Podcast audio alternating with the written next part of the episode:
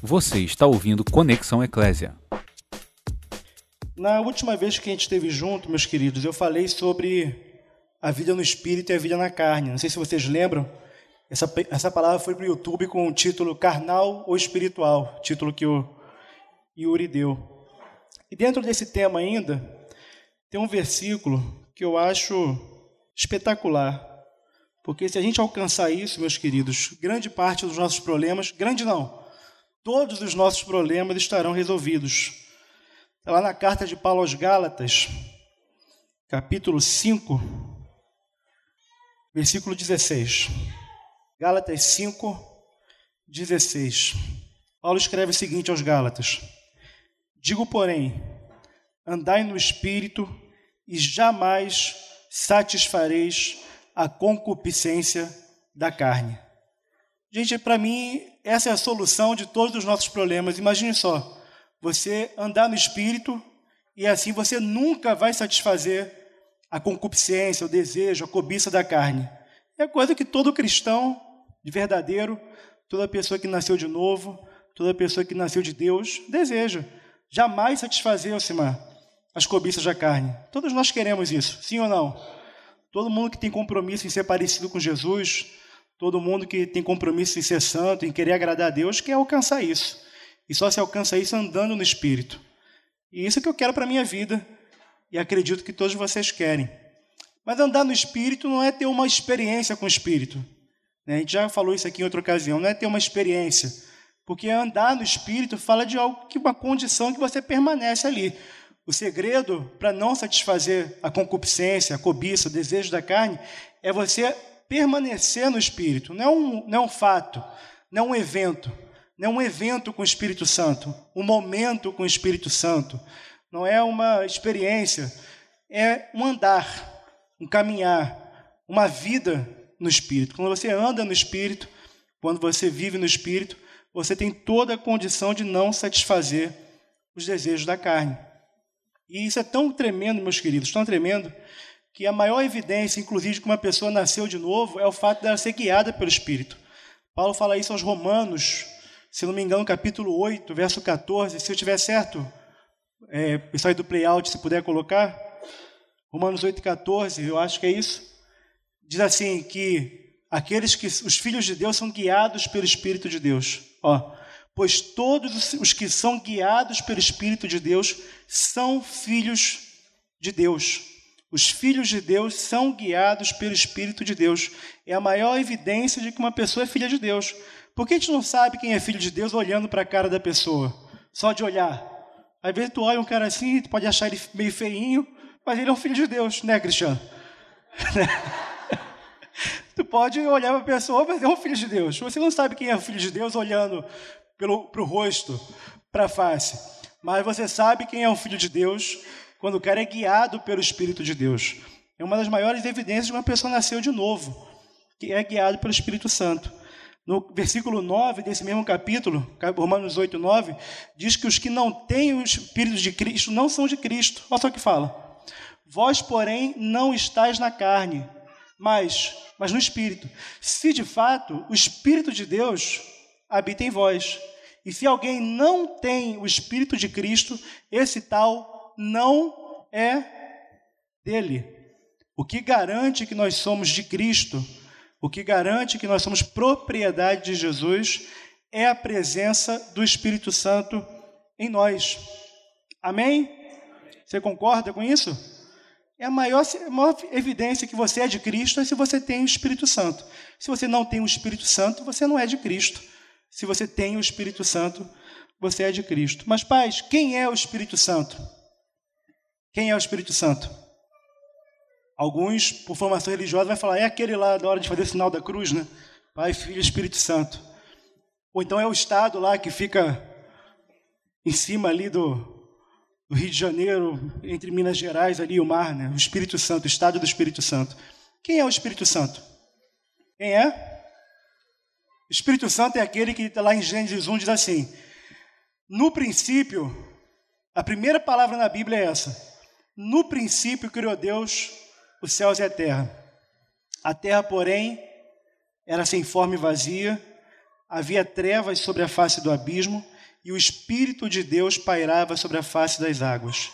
Então disse Deus: haja luz, e houve luz. E ali começa todo o processo de criação que vai terminar com Deus falando: façamos o homem, no sexto dia, né? Façamos o homem a nossa imagem, conforme a nossa semelhança. E Deus fez, macho e fêmea os criou, a imagem de Deus os criou. O Espírito Santo é aquele que estava na criação desde o primeiro dia e até a criação do homem, ele participou junto com Deus, junto com o Pai, da criação de todas as coisas. Mas quando você olha o Antigo Testamento, você não vê muitos detalhes sobre quem é o Espírito Santo. Você vê geralmente o Espírito Santo associado a uma capacitação, a um poder, a uma força espiritual que vem sobre a pessoa e capacita ela para uma missão, para uma tarefa, para uma, para uma incumbência que Deus entregou. Isso vai desde talentos é, manuais, por exemplo, você vê na Bíblia o caso de Bezalel, que foi um homem sobre quem veio o Espírito Santo e capacitou ele com talento, com dom, para trabalhar como artífice na construção do tabernáculo. Então, o Espírito Santo capacitou o Espírito do Senhor, é chamado de Espírito do Senhor, Espírito Santo, Espírito de Deus, no Novo Testamento, Espírito de Cristo, Espírito da verdade. E o Espírito Santo ele capacitou Bezalel com talento para trabalhar na construção do tabernáculo. Né? O Espírito do Senhor via sobre Sansão, esse é um caso inusitado na Bíblia, mas vinha sobre Sansão e dava sobre Sansão uma força descomunal para libertar Israel dos seus opressores. Esse era o propósito que Deus tinha levantado Sansão, embora no meio do caminho ele se embananou aí, não vou entrar na história dele, mas aquela força que Sansão tinha era para cumprir seu papel como libertador de Israel e era uma força vinda do Espírito do Senhor. Mas geralmente no Antigo Testamento, na maioria absoluta das vezes que você lê o Antigo Testamento, você vai ver o Espírito Santo, o Espírito do Senhor, associado à atividade profética. O Espírito Santo vem sobre uma pessoa, então ela profetiza. O que é profetizar? Eu faço essa pergunta para dar tempo de beber água. O que é profetizar? De maneira simples, profetizar é falar da parte do Senhor, falar em nome do Senhor, falar o que Deus está falando. Eu acho que a melhor ilustração para falar sobre isso é quando Moisés foi chamado por Deus para ir lá falar com o faraó, Moisés se recusou, usou todo tipo de desculpa, e uma das desculpas que ele usou é que ele era gago, ele não sabia falar. E aí Deus solucionou o problema, então você não sabe falar, então Arão vai ser o teu porta-voz. Você vai ser como Deus para Faraó e Arão, o seu profeta, o seu porta-voz. Seu porta-voz. Então, o profeta é o porta-voz de Deus. É quem fala em nome do Senhor. É quem fala da parte do Senhor. Então, quando você vê, especialmente quando lê o Antigo Testamento, você vai ver o profeta falando: O Espírito do Senhor veio sobre mim e aí ele diz o que o Senhor está falando. O Senhor está falando isso, isso, aquilo, enfim. Às vezes é uma palavra para repreender o povo, para confrontar o povo. Ora é uma palavra para animar o povo. Ora é uma palavra sobre o futuro, porque nem toda profecia tem esse aspecto de falar do futuro, mas muitas das palavras proféticas são sobre o futuro. Algumas palavras são para o momento, para confrontar, para repreender, para animar, enfim, outras palavras são sobre o futuro. Mas geralmente é assim, às vezes o cara não era nem um profeta, às vezes foi uma experiência com o Espírito Santo, como aconteceu com Saul. Vocês, quem conhece a Bíblia aqui, sabe que Saul profetizou no momento, mas também o Espírito Santo não permaneceu sobre ele, tanto que tempos depois Saul era um homem atormentado por um espírito maligno, então não tinha nada mais a ver com o Espírito do Senhor. Mas, em pelo menos uma ou duas ocasiões, Saul profetizou junto com os profetas. Tem um episódio bíblico também que a maioria de vocês conhece, lá em Números, capítulo 11, quando Moisés está sobrecarregado com trabalho no povo, Deus dá uma orientação para ele. Separa tantos homens que eles vão, eles vão ajudar você a levar essa carga. Moisés reuniu aqueles homens e ali naquela reunião, naquela congregação, o Espírito do Senhor veio sobre eles e eles profetizaram. Uma só vez. Nunca mais voltaram a profetizar. Uma só vez profetizaram, mas aquilo foi um sinal de que Deus estava capacitando eles para aquele, para aquele serviço. Só que teve dois atrasados que não chegaram a tempo. Vocês lembram disso? Que no meio do arraial, estavam chegando ainda na tenda, antes de chegar, o Espírito Santo veio sobre eles no caminho. E no caminho eles começaram a profetizar. Josué foi lá repreender, falou, falou, mal de, falou com Moisés sobre eles, né, que os caras não deveriam profetizar fora da tenda. Enfim, aí Moisés dá até uma, uma lição para Josué. Né? Você está com ciúme por mim? Porque Moisés não estava preocupado de terem pessoas profetizando fora da tenda. Moisés não tinha preocupação nenhuma com, isso. Você está com ciúme? O que, que é isso? Quem dera todo o povo de Deus fosse profeta e a todos o Senhor desse o seu espírito. Quem dera, que Moisés sabia que a melhor coisa que pode acontecer é uma pessoa ter o Espírito Santo. Então, quem dera todo o povo de Deus fosse profeta, quem dera todos recebessem o Espírito Santo. E Moisés talvez não sabia ainda que mais para frente era o que aconteceria mesmo. Mais para frente, os profetas começam a falar sobre um tempo que o Espírito Santo ia ser derramado sobre todos, não sobre alguns, não para capacitar para uma missão, não para vir para um momento e sair depois, mas uma, uma, habitação permanente do Espírito Santo sobre todo o povo de Deus, sem qualquer exceção. Isso aparece lá no profeta Joel, quando ele fala que de, nos dias que vão anteceder o dia do Senhor, os últimos dias, fala assim que ele derramaria, o Senhor derramaria o seu espírito sobre toda carne. Joel 2. Pode colocar aí na projeção? Joel capítulo 2, se não me engano, 28. Joel 2, 28 diz assim: E acontecerá depois que derramarei o meu espírito sobre toda, sobre toda carne. Vossos filhos e vossas filhas profetizarão, filhos e filhas, ou seja, homens e mulheres, sem exceção, homens e mulheres profetizarão. Vossos velhos sonharão. E os sonhos e visões do Antigo Testamento estavam muito associados ao, ao ministério profético. Né? Por exemplo, Deus fala que com seu servo dos profetas falava através de sonhos e visões, mas com Moisés eu falo face a face. Então, sonhos e visões era uma coisa muito típica do, do, do ministério, da atividade profética. E fala que os velhos sonharão e os jovens terão visões. Até sobre servos e as servas derramarei o meu espírito naqueles dias. Então, não existia distinção de sexo, é sobre homens e mulheres. Amém? Amém? É porque só tem dois sexos, gente, homem e mulher. Então o pessoal diz que, que tem mais, mas não tem não, é homem e mulher. Homem e mulher, amém? amém. Velhos e jovens, amém? amém? E até sobre os servos e as servas, sem nenhuma distinção social, econômica, financeira, é sobre todos. Está em Joel 2, capítulo, capítulo 2, versículos 28 e 29. Isaías 44, versículos 2 e 3 diz assim: Isaías 44, 2 e 3.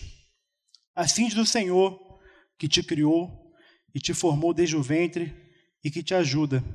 Não temas, ó Jacó, servo meu, ó amado, a quem escolhi, porque derramarei água sobre sedento e torrentes sobre a terra seca.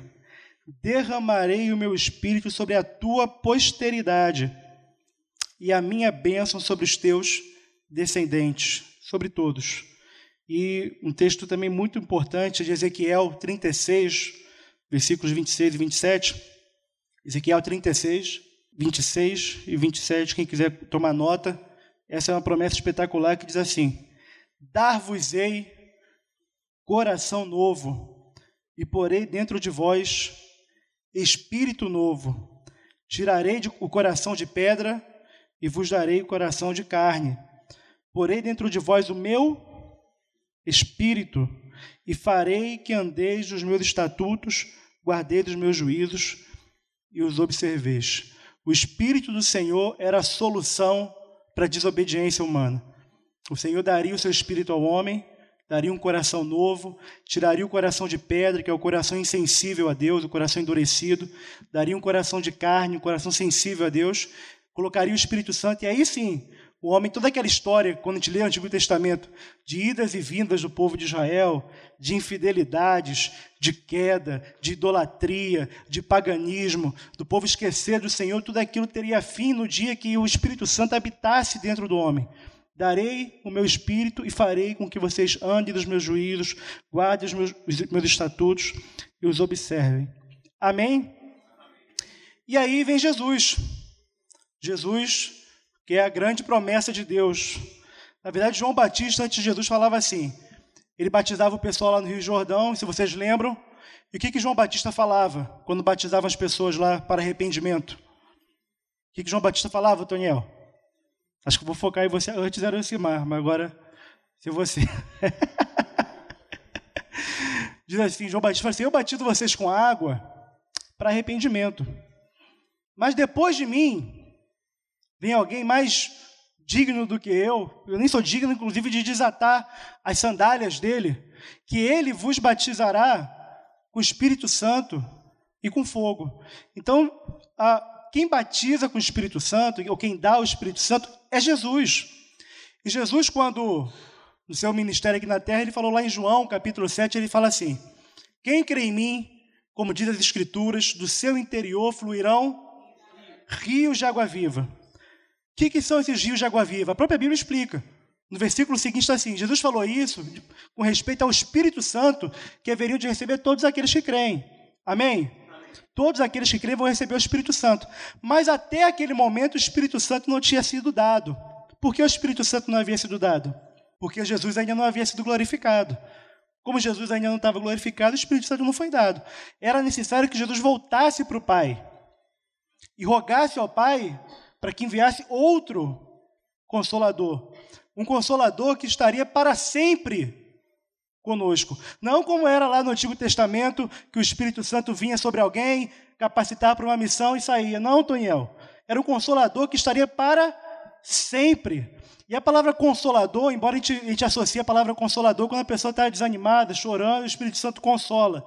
Mas é mais do que isso ali, a palavra paráclito é uma palavra que significa encorajador, aquele que anima, aquele que se coloca ao nosso lado para nos dar suporte, nos sustentar, é o nosso consolador, é o Espírito Santo, é o outro consolador que estaria para sempre conosco. Amém? É aquele que torna real aquela promessa de Jesus quando Jesus falou assim: Eis que estou convosco todos os dias até a consumação dos séculos. Quem é que traz a presença de Jesus para nós? Quem é? Vocês estão tímidos, gente? Estou muito confuso? Quem é que nos garante a presença de Jesus todos os dias até a consumação dos séculos? Espírito Santo. É o outro consolador. É um consolador que, inclusive, é aquele que é responsável para nos revelar a pessoa de Jesus. É o Espírito Santo que nos guia toda a verdade. Amém? Se você ler a sequência ali, eu não vou ler com vocês porque são muitos textos, mas João 14, 15, 16 Jesus fala várias coisas, várias verdades ali sobre o Espírito Santo. Ele fala para os discípulos assim: que o Espírito Santo vai guiar vocês a toda a verdade, que o Espírito Santo vai, vai lembrar vocês de tudo que eu vos tenho dito, que o Espírito Santo me glorificará, que o Espírito Santo convencerá o mundo do pecado, da justiça, do juízo. Se vocês forem conferir lá, está tudo anotadinho lá. João registrou para nós várias promessas sobre o Espírito Santo. Ele dá testemunho de Jesus. Fora desses textos, tem várias outras promessas sobre o Espírito Santo. Por exemplo, Jesus tranquiliza os discípulos falando: quando vocês forem perseguidos, isso aparece em Mateus, em Lucas, quando vocês forem perseguidos e forem levados diante das autoridades, dos juízes, dos governantes, né, não se preocupem com o que vocês vão dizer. Não fica se preparando, não fica estudando. Meu Deus, vou, vou estudar aqui, vou ler, vou para saber o que responder para as autoridades. Jesus fala: não se preocupe, porque o Espírito Santo vai dar as palavras que você precisa dizer quando você for perseguido e tiver diante da autoridade. O Espírito Santo, inclusive, é o maior presente que Deus pode nos dar. Sim ou não? Porque Jesus falou: ó, que pai que qual de vós que se o filho pedir pão vai dar uma pedra? Alguém aqui vai fazer isso?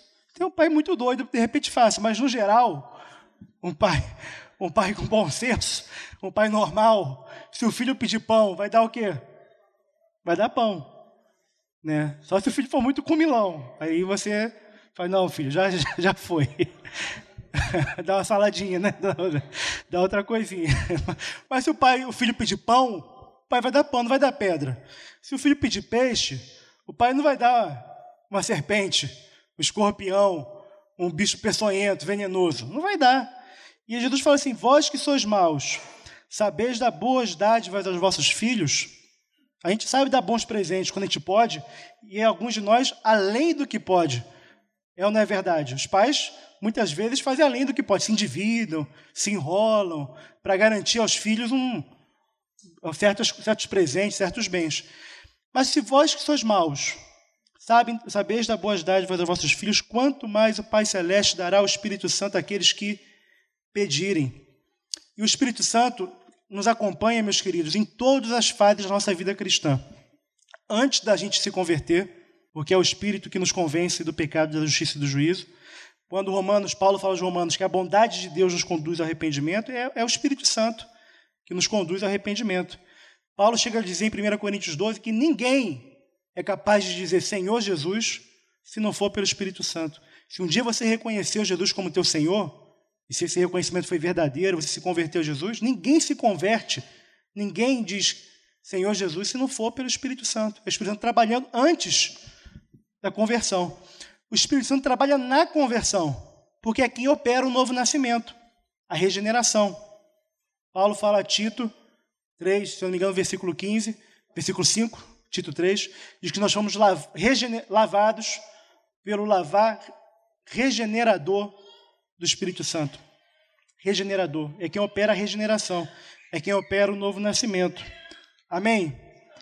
É ele, inclusive, que nos comunica o amor de Deus, porque Romanos 5 fala assim: que o Espírito Santo, nós conhecemos o amor de Deus pelo Espírito Santo que nos foi dado. Não é isso que diz Romanos 5? Versículo 5. Perdão, versículo 5 não. É isso mesmo, versículo 5. Romanos 5, 5. 5, 1 fala assim, partido 1. Justificados, pois, mediante a fé, temos paz com Deus por meio de nosso Senhor Jesus Cristo, por intermédio de quem obtivemos igualmente acesso pela fé a esta graça na qual estamos firmes e gloriamo-nos na esperança da glória de Deus. E não somente isto, mas também nos gloriamos nas próprias tribulações, sabendo que a tribulação produz perseverança, a perseverança, experiência, e a experiência, esperança. Ora, a esperança não confunde. Por quê? Porque o amor de Deus é derramado em nosso coração pelo Espírito Santo que nos foi outorgado, nos foi dado. Então, quem nos comunica o amor de Deus é o Espírito Santo. Inclusive, é quem nos dá a certeza de que nós somos filhos de Deus. Você tem certeza de que é um filho de Deus? Se você tem essa certeza, essa certeza é produzida pelo Espírito. Não é uma questão racional. É pelo Espírito que te dá essa convicção, que testifica com teu coração, com teu espírito, que você é um filho de Deus e te faz clamar, Abba Pai, chamar Deus de Pai, de papai, de paizinho, enfim. É o Espírito Santo que te dá essa convicção. Ele atua na nossa conversão, ele atua no nosso processo de amadurecimento, de santificação, quando diz aos Coríntios, segundo aos Coríntios 3, 18. Eu não sou bom de ver, gravar certinho, não, mas acho que é o 3,18, segundo aos Coríntios. Diz que os, nós somos transformados de glória em glória pelo Espírito Santo. Né? Todos nós, com o rosto descoberto, refletindo a glória do Senhor, somos transformados de glória em glória, na mesma imagem, pelo Espírito do Senhor. Então, o Espírito Santo é quem trabalha, quem, quando está em nós, produz um fruto. Qual é o fruto do Espírito? O fruto do Espírito é Jesus em nós é fazer a gente mais parecido com Jesus. O fruto do Espírito fala aos Gálatas que é o amor, a alegria, a paz, a paciência, a benignidade, a bondade, a fidelidade, a mansidão, o domínio próprio. Essas coisas são as coisas que o Espírito Santo produz em nós. E a coisa que, que era para produzir naturalmente, a presença do Espírito Santo deveria produzir isso em nós. Naturalmente, é um fruto. Você já viu alguma árvore fazer força para dar fruto? Já viu? Não. Mesma coisa o Espírito Santo em nós, era para ser natural.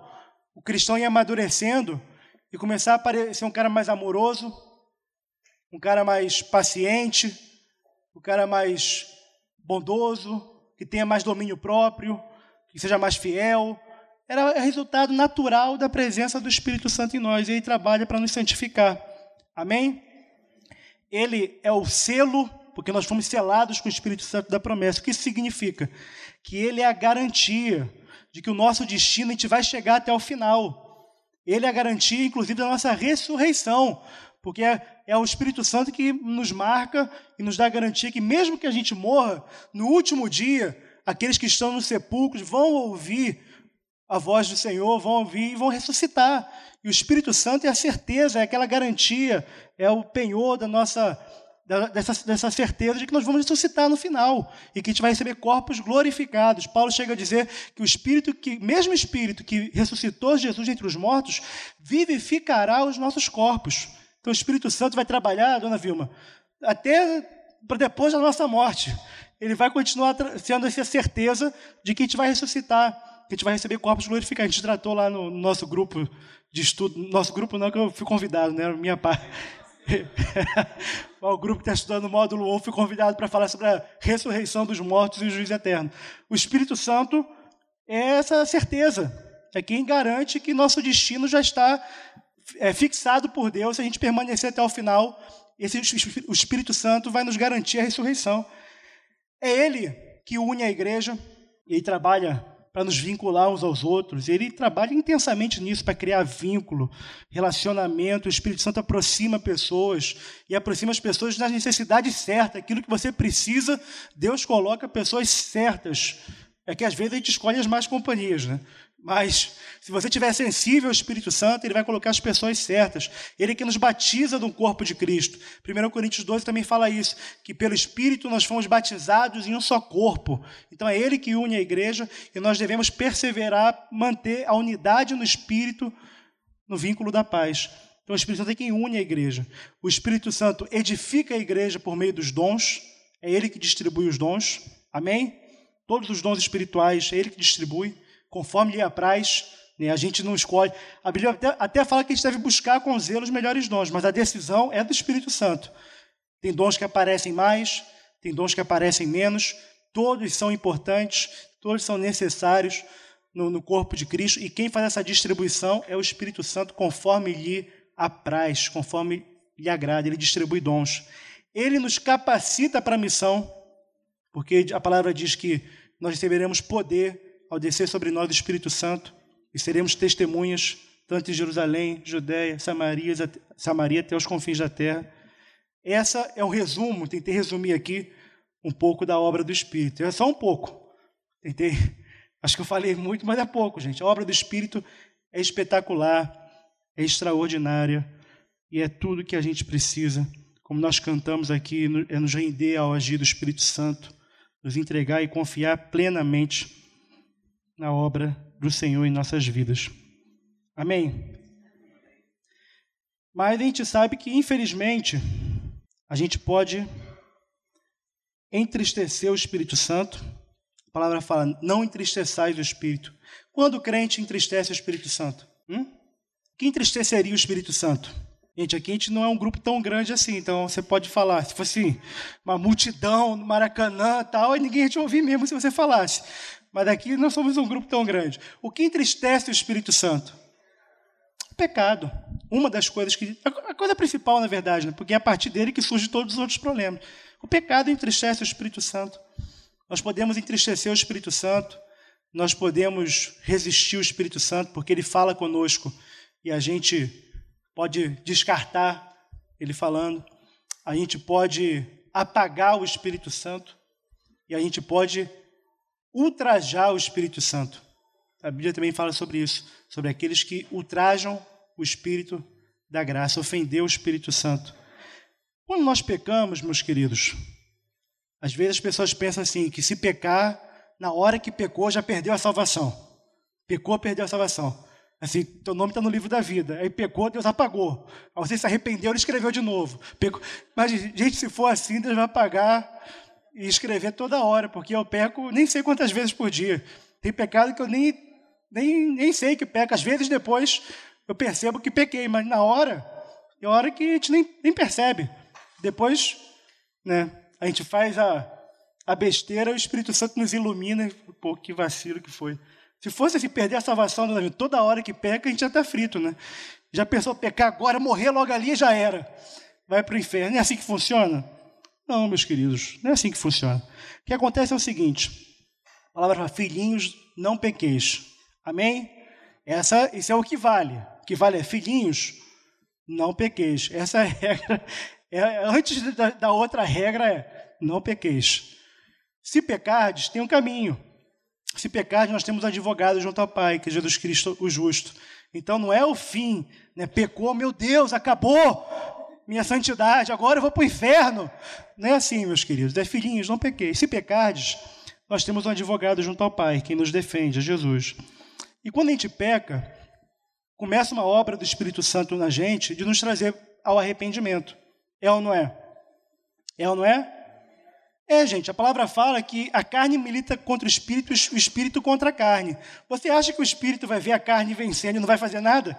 O Espírito Santo vê a carne vencendo e está lá, ó, de boa lá, passivo, sem, sem fazer nada. Não, meus queridos. O espírito milita contra a carne. Então, quando a gente peca, peca, quando a carne em algum momento prevalece, o Espírito Santo atua. Ele não fica de bobeira. Ele atua. Para quê? Para nos conduzir ao arrependimento. Ele fala conosco. Sim ou não? Quem aqui já percebeu o Espírito Santo falando?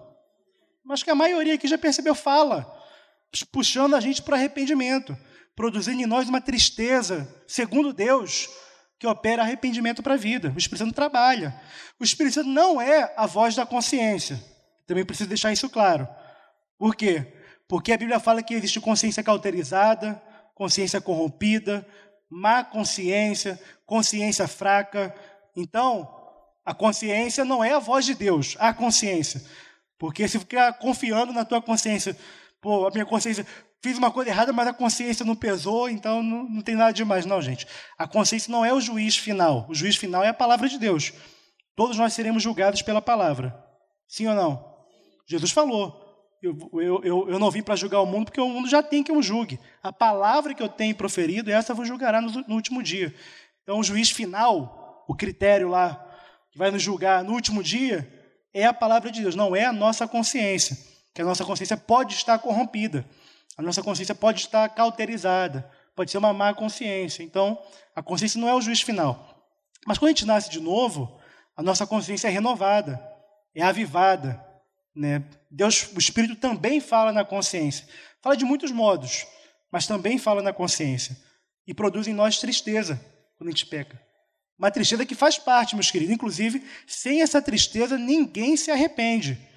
É uma tristeza segundo Deus, que opera arrependimento para a salvação e que a ninguém traz pesar. Isso está em 1 Coríntios, 2 Coríntios 7. Paulo, é até uma, um texto interessante. Paulo fala assim: Eu escrevi uma carta para vocês, entristeci vocês, vocês ficaram contristados. Contristado é entristecido, né? Vocês ficaram entristecidos e eu não me arrependo, se bem que eu me arrependi. É um papo meio de doido, né? Paulo fala assim, eu não me arrependo de vocês terem, de ter entristecido vocês com minha, carne, minha carta. Se bem que eu me arrependi. Então ele se arrependeu em algum momento. Porque vocês se entristeceram, acho que Paulo achou que pegou pesado demais. Né? Produziu uma tristeza no pessoal. Mas depois eu me desarrependi. É como fosse isso. Pode voltar um, um versículo antes? Ó. Porquanto, ainda que vos tenha contristado com a carta, não me arrependo. Essa aí foi a, a última posição dele. Não me arrependo. Embora já me tenha arrependido. Vejo que aquela carta vos contristou por breve tempo. Agora me alegro não porque fostes contristados, entristecidos, mas porque fostes contristados para arrependimento. Pois fostes contristados, volta lá, segundo Deus, para que de nossa parte nenhum dano sofresses. O 10. Porque a tristeza, segundo Deus, produz o quê? Arrependimento. Para quê? Para a salvação, que a ninguém traz pesar. A tristeza, segundo Deus, não te deixa na pior, não, meus queridos. É, você se entristece segundo Deus, se arrepende, depois fica lá na pior, se culpando. Ah, eu sou, não, eu não, não presto, ah, eu sou terrível, não tem jeito para mim. Não, isso aí é outra coisa, isso aí é remorso, é pesar, porque a tristeza, segundo Deus, que a ninguém traz pesar. Ela produz um resultado, arrependimento mudança de mente, para salvação. Mas a tristeza segundo o mundo produz o quê? Morte. A tristeza segundo o mundo produz a morte até literalmente, pode levar a pessoa para o suicídio, que é o que aconteceu com Judas, que aconteceu com Saul, que aconteceu com Aitofel e outros suicidas que aparecem na Bíblia, aparece é, certamente vai ser a tristeza segundo o mundo, que opera a morte. A tristeza segundo o mundo opera a morte. Mas a tristeza segundo Deus, que é produzida pelo Espírito Santo. Amém? Amém? Amém. Só para ver se vocês estão ligados. A tristeza segundo Deus opera arrependimento para a vida. O que acontece, meus queridos? Quando a gente peca, o Espírito Santo trabalha. E às vezes, na maioria das vezes, a gente percebe até no momento que está pecando. Na semana que eu preguei aqui sobre a carne, naquela semana eu entrei na carne. Eu tive uma divergência com a Bianca, ela não está aqui hoje, mas não tem nada a ver com isso não, tá, meus queridos? Não é por causa de briga, não. É que a Olivia não estava bem. Está bem, mas como pode ser uma virose, a gente preferiu deixar em casa tal, para a Bianca dar uma assistência lá para ela. Mas naquela semana aconteceu uma divergência entre eu e a Bianca que eu me excedi, Vivi, me excedi. Aí no meio do excesso, eu já percebi que estava na carne. Nem precisou muito esforço, Joe.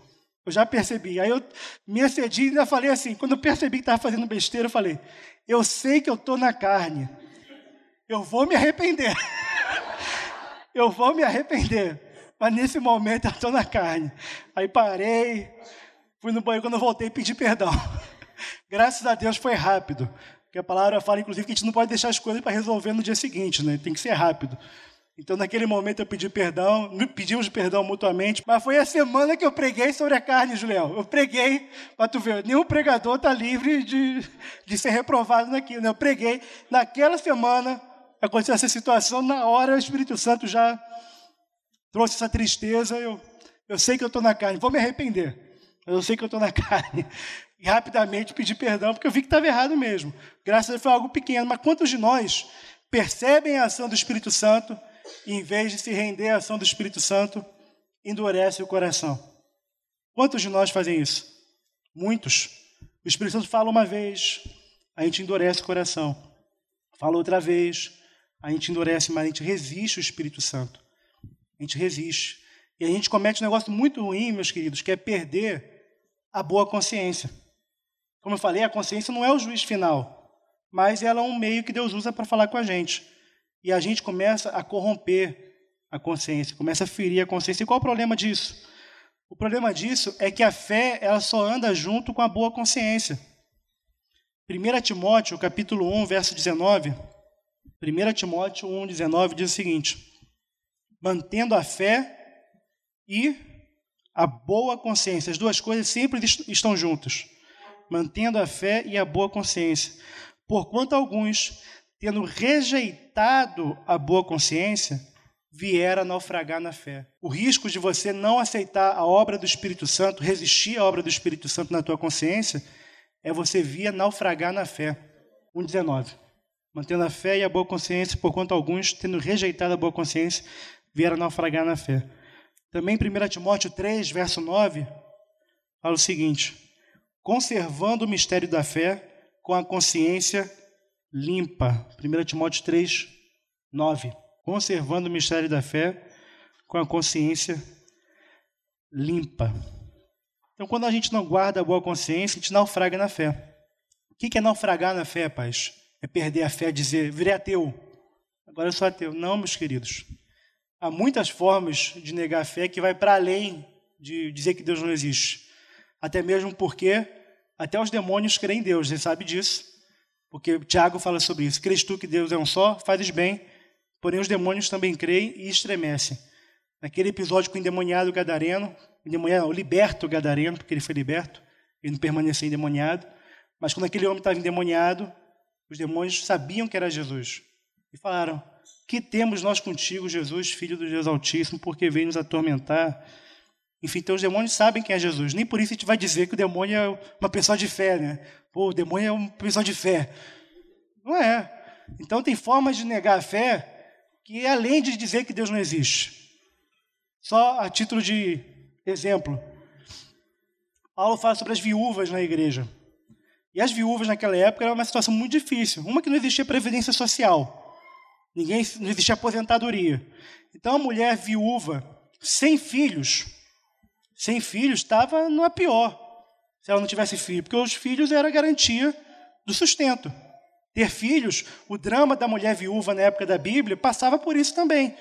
Você, a, a viúva sem filhos, a mulher estéril, que não conseguiu ter filhos, e aí ficou sem marido e sem filhos, estava pior. Se ela não tiver uma terrinha para plantar, não tiver, vai passar sufoco. Por isso que o tema das viúvas na Bíblia é tão importante. Aparece tantas vezes. Não existia amparo do governo às viúvas. E Paulo dá uma orientação assim: se tem viúvas na igreja, e essas têm filhos e netos, as que são desamparadas, a igreja deve dar suporte mesmo. As que são totalmente desamparadas. Mas se uma viúva tem filhos ou netos, aprendam estes a cuidar dos seus, porque existe um mandamento, honra teu pai e tua mãe, né? Então Paulo está falando com esse fundamento. Aprendam estes a cuidar dos seus, porque quem não cuida dos seus nega a fé e é pior do que o incrédulo. Essa é a frase de Paulo. Então a forma de negar a fé naufragar na fé, que não, fala, não é que Deus não existe, não é dizer que Deus não existe, é negar a fé com as obras, com as atitudes, a pessoa vem negar a fé. Mas aparentemente tem fé, tem aparência de piedade. E uma das piores tragédias que acontece na vida de um cristão é ele perder essa fé verdadeira, essa fé genuína e ficar com uma aparência de piedade. Inclusive o cara até se engana. Se engana e acha que está bem. Quando na prática ele já negou a fé já não vive como filho de Deus, já tolera o pecado na vida dele, já, já se perdeu. Mas se ilude, porque tem uma aparência de, de piedade, tem uma religiosidade, e vai chegar no último dia iludido, auto-iludido, né, se enganando. Mas vai chegar assim, porque no último dia muitos vão dizer: Senhor, nós profetizamos em teu nome. Então era gente religiosa, não era gente tinha nada a ver com com Deus, gente religiosa. Senhor, nós profetizamos em teu nome, nós curamos em teu nome, nós expulsamos demônios em teu nome. E ateu expulsa demônio? Expulsa? Você já viu isso? Então ali é crente, meus queridos, crente. Jesus vai falar para eles: Apartai-vos de mim, vós que praticais iniquidade, eu nunca vos conheci. Crente. Quando Jesus conta a figura ali dos dois fundamentos, ele fala sobre uma pessoa que ouve a palavra, é o homem prudente. Quem é o homem prudente? Quem é homem prudente? Constrói a casa sobre a rocha. Quem é homem prudente? Quem ouve e pratica. O homem, o homem prudente, ele ouve e pratica. E ele constrói a casa sobre a rocha. Quando vem os ventos, os rios, as águas dão com ímpeto contra aquela casa, ela permanece de pé, porque ela foi edificada sobre a rocha. Amém? E o cara que constrói sobre a areia, homem imprudente. Quem é homem imprudente? Insensato. Homem insensato, quem é? Não é o que não pratica. É o que ouve e não pratica. Ele ouve e não pratica. Então não é uma pessoa alheia assim às coisas de Deus. É uma pessoa que ouve. Ouve, mas não pratica. E ele está edificando a casa sobre a areia, então é alguém que está fazendo algo. Não é uma pessoa que está nem aí para Deus acima. É uma pessoa que está fazendo algo. Está construindo. Só que está construindo sobre o fundamento errado. E aí, quando vier é o dia mau, vai vir os rios, os ventos vão dar contra aquela casa e ela vai cair. Vai ser grande a sua ruína. Grande a sua ruína. Ouvir a palavra e não praticar é um perigo terrível, meus queridos. Terrível. A, a, Tiago diz o seguinte: sede vós praticantes da palavra e não somente ouvintes, enganando-vos a vós mesmos. Você ouvir a palavra e não ter compromisso em praticar, você está se enganando. Tem esse efeito de produzir um alto engano. Um alto engano, porque você está ouvindo a palavra, vai dar uma sensação que você está bem. Você se acostuma a ouvir a palavra de Deus e você, por saber, por memorizar, por, enfim, por gravar a palavra, tu vai achar que está bem. É um alto engano. É uma alta ilusão. A pessoa se ilude. Ninguém ilude a pessoa. É ela que se ilude, achando que está tudo bem. Mas no dia que vier o dia mal, que os fundamentos forem provados, vai ser grande a ruína dela. Então é possível, meus queridos, naufragar na fé e permanecer crente. Mas na prática, naufragou, naufragou na fé, negou a fé, perdeu a fé. É possível naufragar na fé e se manter religioso. É possível naufragar na fé e se manter no meio da igreja. Sim ou não? Sim, é possível ser pastor, naufragar na fé e continuar no ministério. Tem casos assim, um dia eu vi uma matéria lá de um, um uma não tinha nome, era o nome era fictício lá, botaram um nome fantasia lá na pessoa, porque se falasse nome ia perder o, o emprego, né, como fosse emprego. Então, o cara encarou o ministério como emprego. E ele, o cara admitiu que já não era mais crente, não, já tinha perdido a fé totalmente, mas estava lá. Então é possível estar na igreja, trabalhando, e ter, já ter naufragado na fé. Porque naufragar na fé acontece quando a pessoa não guarda a boa consciência, quando a pessoa resiste o Espírito Santo, entristece o Espírito Santo e permanece entristecendo o Espírito Santo, quando a pessoa apaga o Espírito dentro dela. Paulo fala aos Tessalonicenses, capítulo 5, diz: Não apagueis, 5,19, não apagueis o Espírito. Amém? Não extingais, outra versão fala, o Espírito. A gente extingue o Espírito Santo em nós quando a gente recusa, rejeita, resiste à voz do Espírito Santo. Quando o Espírito Santo nos manda amar e a gente se fecha para amar. Quando o Espírito Santo nos manda perdoar e a gente guarda espaço para o rancor. Quando o Espírito Santo confronta o nosso pecado e a gente permanece deliberadamente no pecado. Porque uma vez que o Espírito Santo falou e a gente resistiu ao Espírito, a permanência no pecado é deliberada. Não é, não é uma coisa quase que involuntária. Não, meus queridos, é deliberada. Quando você resiste ao Espírito Santo, é um pecado deliberado. Você pecou uma vez, o Espírito Santo trabalhou para te trazer arrependimento. Você se arrependeu, você confessou, você andou o caminho de volta que precisa andar, pediu perdão para quem precisa pedir, confessou teus pecados. A palavra de Deus é clara. A palavra diz assim: se confessarmos os nossos pecados, Ele é fiel e justo para nos perdoar os pecados e nos purificar de toda a injustiça. Meus queridos, eu tenho absoluta certeza do perdão de todos os meus pecados confessados. Certeza absoluta, por quê? Porque Deus é fiel e justo para me perdoar. Toda a necessidade de perdão para minha vida já foi satisfeita na cruz do Calvário. A dívida foi paga por Jesus. O escrito de dívida que era contra mim foi rasgado na cruz. Amém? Tinha um escrito de dívida com todos os meus pecados lá. O SPC, pior do que o SPC lá, Serasa. Todos os meus pecados estavam lá. Só que na cruz foi rasgado. Então toda a provisão de perdão de Deus para a minha vida já existe em Jesus. Porque quando eu confesso, Ele é fiel e Ele é justo para me perdoar. Fiel porque Ele não pode mentir. E justo porque o, o preço pelo meu pecado já foi pago. É justo que Deus me perdoe. Por favor, não me interprete mal. Nem que eu mereça o perdão, não. Os méritos são de Jesus. Os méritos são de Jesus. Por causa de Jesus, por causa de Jesus, é justo que Deus me perdoe. Porque a dívida dos meus pecados já foi paga. Por isso que quando eu confesso, não, não tem por que eu ficar culpado. Quando eu me arrependo, quando eu dou fruto de arrependimento, não tem por que ficar culpado. E sim, meu coração me acusa. João chega a falar isso. Tem hora que o coração acusa. Maior é Deus do que o meu coração. E eu confio plenamente na palavra de Deus. Amém? Só que o problema é quando o Espírito Santo trabalha em nós e a gente, em vez de dar o fruto de arrependimento, a gente resiste o Espírito. E aí o pecado pode se tornar um pecado deliberado. Um pecado deliberado. O que acontece com aqueles que vivem deliberadamente no pecado? O que acontece? Hebreus, capítulo 10, a partir do 25.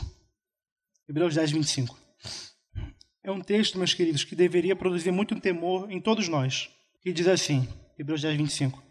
Não deixemos de congregar-nos, como é costume de alguns, antes façamos admoestações, e tanto mais quanto vedes que o dia, o dia aí é o dia do Senhor, está com D maiúsculo ali, quanto mais vocês veem que o dia do Senhor se aproxima.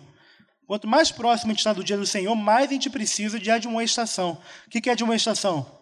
Repreensão, confronto, tudo isso. A gente precisa também de ânimo, de, de exortação, mas tem hora que a gente precisa de admoestação. E porque a gente precisa de administração, a gente não pode deixar de congregar. Tá junto. Né? É a reunião aqui, é a igreja no lar, tá junto no relacionamento, no discipulado, enfim. Mas a gente precisa, porque quanto mais está chegando o dia do Senhor, mais administração a gente precisa. Por quê? O 26 fala. Porque se vivemos deliberadamente em pecado, aqui a gente está falando do pecado eventual. O cara caiu, confessou, se arrependeu. Não estou falando disso. O pecado foi um, um episódio na vida do cara. O problema é quando o cara resiste o Espírito Santo, entristece o Espírito Santo, resiste o Espírito Santo, e ele vive deliberadamente em pecado depois de termos recebido pleno conhecimento da verdade. Pleno conhecimento. Ou seja, uma pessoa não é ignorante. Não é uma pessoa ignorante sobre as coisas de Deus. É uma pessoa que chegou ao pleno conhecimento da verdade. Já não resta sacrifício pelos pecados. Jesus já se sacrificou por ele. O que pode ser feito por ele? Se a pessoa quer viver deliberadamente no pecado. Pelo contrário, expectação horrível de juízo e fogo vingador prestes a consumir os adversários. Meu Deus, que coisa terrível, mas olha só o que o, o, o autor de Hebreus fala. Sem misericórdia, morre pelo depoimento de duas ou três testemunhas quem tiver rejeitado a lei de Moisés. A lei de Moisés determinava, determinava isso. E aqui o autor faz uma pergunta para a nossa reflexão. De quanto mais severo castigo julgai vós, julgais vós, será considerado digno, merecedor, aquele que calcou aos pés o Filho de Deus. Jesus morreu pelo cara, e o cara deliberadamente despreza o sacrifício do Filho de Deus. Despreza. Quando ele vive deliberadamente no pecado, calcou os pés ao Filho de Deus. Profanou o sangue da aliança com o qual foi santificado. Está falando de uma pessoa que foi santificada. E ultrajou o Espírito da graça. Agora, a pergunta que ele faz é assim: se pela lei de Moisés, pelo depoimento de duas ou três testemunhas, a pessoa tinha que morrer, Quanto maior castigo vocês julgam que merece que esse cara merece, o cara que calcou os pés do Filho de Deus, profanou o sangue da aliança com o qual foi santificado, alguém que foi santificado, e ultrajou, ofendeu, ultrajou o Espírito da graça.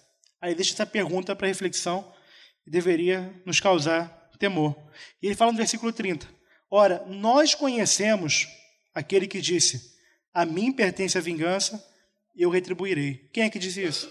Deus. Nós conhecemos. Que você acha que Deus vai pegar a pessoa faz qualquer coisa com o sangue de Jesus, o preço da nossa salvação, meus queridos, foi muito caro. Custou a salvação pela graça, mas ela custou muito cara. Não para nós, para nós é pela graça. Custou muito cara para Jesus, para o Filho de Deus. Nós não fomos comprados com ouro, com prata, com qualquer coisa corruptível, com qualquer moeda humana. A gente não foi comprado com dólar, com Bitcoin com qualquer trem desses aí, nós fomos comprados com sangue do Filho unigênito de Deus. E o que, que você acha que o Pai vai fazer com aqueles que pegam o sacrifício de Jesus e tratam como fosse nada? É isso que ele está falando. Nós conhecemos aquele que disse a mim: pertence a vingança, eu retribuirei. E outra vez, ele também disse isso: o Senhor julgará o seu povo. Horrível coisa cair nas mãos de Deus vivo. Mas isso, meus queridos, é para aqueles que vivem deliberadamente no pecado. O autor de Hebreus só deixa essa reflexão. Quanto que castigo essa pessoa merece? Mas não é o nosso caso. Amém? Quero crer que não é o nosso caso. Espero sinceramente que não seja o nosso caso. Que nenhum aqui viva deliberadamente no pecado. O que eu desejo verdadeiramente, meus queridos, é que a gente seja sensível ao Espírito Santo, que a gente seja aberto ao Espírito Santo, que a gente seja guiado pelo Espírito, que a gente seja cheio do Espírito, cheios do Espírito Santo. E a palavra fala: não vos embriagueis com vinho, mas, onde há dissolução e contenda, mas enchei-vos do Espírito, falando entre vós com salmos, hinos e cânticos espirituais, salmodiando, enfim, louvando ao Senhor, e assim que uma pessoa é cheia do Espírito Santo. E isso é que o Pai quer para cada um de nós aqui que o Espírito Santo se derrame abundantemente sobre todos nós. Sobre todos nós, homens e mulheres cheios do Espírito Santo, guiados por Deus, que não se guia por critérios humanos, por valores humanos. A gente, às vezes, vai de um lugar para o outro, se muda, não sei o quê, quando vai ver os motivos, são motivos meramente humanos, nem, nem consulta o Senhor. Vai tomar decisões tão importantes sobre a vida, em vários aspectos familiar, profissional, sentimental e em nenhum momento consulta o Senhor. Que não seja assim conosco, meus queridos. Que sejamos guiados pelo Espírito. Os filhos de Deus são guiados pelo Espírito de Deus. Nós precisamos disso urgentemente, meus queridos. Precisamos muito. Como nós cantamos aqui, como Denise também falou aqui durante a ministração da música, o Espírito Santo está falando conosco. O Espírito Santo é o amor de Deus derramado em nossos corações. O Espírito Santo, inclusive, ele lança, porque ele é amor, ele lança fora todo medo. Perfeito amor lança fora todo medo. Quando o amor é aperfeiçoado em nós, Em outras palavras, quando a gente é cheio do Espírito Santo, todo medo vai embora. Culpa. Culpa, meus queridos. A culpa é uma coisa terrível. A culpa leva a pessoa ao suicídio. Mas o Espírito Santo remove toda a culpa. Remove o medo. Remove a vergonha. O Espírito Santo faz com que você não tenha do que se envergonhar. Como a palavra fala, procura apresentar-te a Deus aprovado como obreiro que não tem do que se envergonhar. É obra do Espírito de Deus. Amém? Este foi mais um programa do Conexão Eclésia.